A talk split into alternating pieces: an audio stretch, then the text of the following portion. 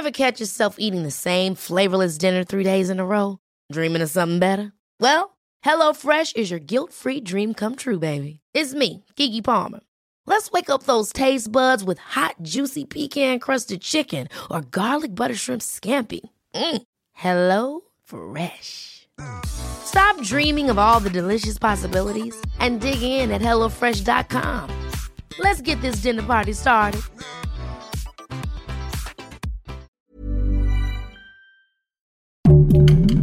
Heraldo Podcast, un lugar para tus oídos. Seremos una guía para que tu salud sea lo importante. Los mejores tips y consejos en Punto Saludable.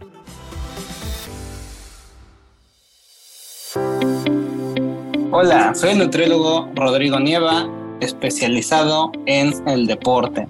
Hoy vengo a hablarte de la nutrición y el cáncer de mama. Hoy conoceremos los factores de riesgo que nos predisponen a padecer esta enfermedad y qué cambios podemos realizar en nuestra vida para evitar padecerla. Primero que nada tenemos que conocer o saber el significado de un factor de riesgo. Un factor de riesgo es cualquier característica y o circunstancia de una persona o un grupo de personas que se sabe que está asociada con una mayor probabilidad de desarrollar o padecer alguna enfermedad.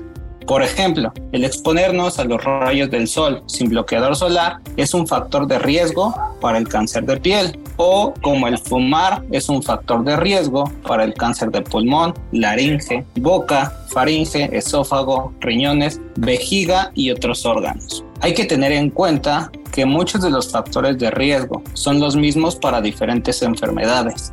Es por eso que alguna vez habrás escuchado una recomendación para prevenir cierta enfermedad y es muy parecida o igual al de otra enfermedad. Tener un factor de riesgo no significa que la persona tendrá la enfermedad y no todos los factores de riesgo tienen el, mismo efecto.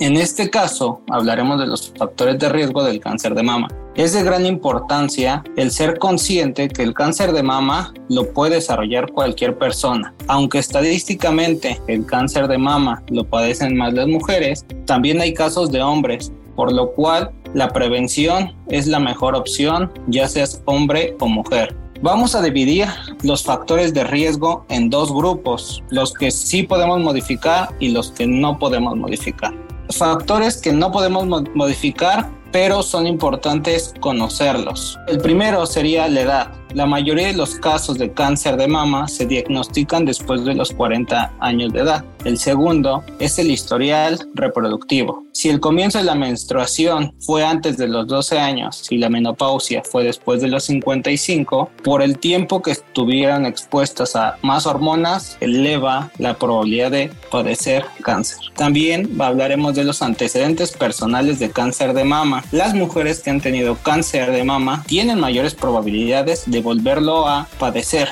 Los antecedentes familiares de cáncer de mama o cáncer de ovario. El riesgo de una mujer de tener cáncer de mama es mayor si su madre, hermana o hija o varios integrantes de la familia en primer grado han tenido cáncer de mama tratamientos previos con radioterapia, muchas veces a las mujeres se les llega a tratar con radioterapia antes de los 30 años por alguna enfermedad. Si es el caso, puede que la probabilidad de que padezcas cáncer se haya elevado. Otro factor de riesgo son las mutaciones genéticas. Las mujeres que han heredado cambios o mutaciones en ciertos genes, tales como el BRCA1 y el BRCA2, tienen mayor riesgo de presentar este cáncer de mama y de ovario. Para saber si la mutación genética sí pasó de nuestros padres a nosotros, se requiere hacer un, un test genético para conocer si la tenemos, pero muchas veces este examen es algo elevado. Entonces, muchas veces no es necesario hacerlo si nosotros sabemos que ya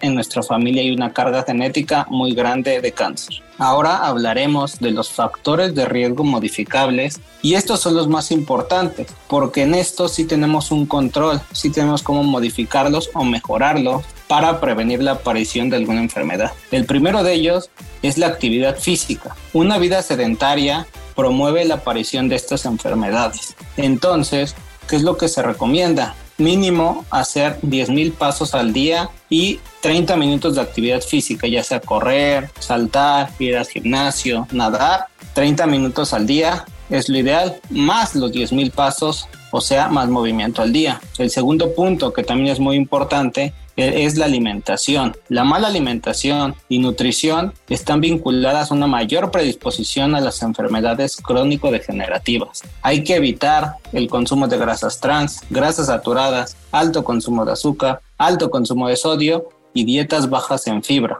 Otro punto muy importante es el peso. Tenemos que mantener un peso saludable. Este peso saludable un profesional de la salud te puede orientar a cómo lograrlo. No únicamente es estar en nuestro peso según el IMC. Ya se ha visto el IMC no es la forma más adecuada de determinar el estado de salud de una persona. Tenemos que analizar porcentaje de grasa y porcentaje de músculo. El porcentaje de grasa tiene que estar en rangos normales. Varía de hombre a mujer, pero tiene que estar en rangos normales el porcentaje de músculo puede variar. Un especialista de la salud te puede orientar perfectamente en ese tema. El último factor de riesgo es el alcohol. El alcohol es una sustancia conocida por afectar nuestra salud y si hay evidencias que muestran su asociación con algún tipo de cáncer, como cáncer de mama, de faringe, de cavidad bucal, de hígado y tiene relación con la osteoporosis.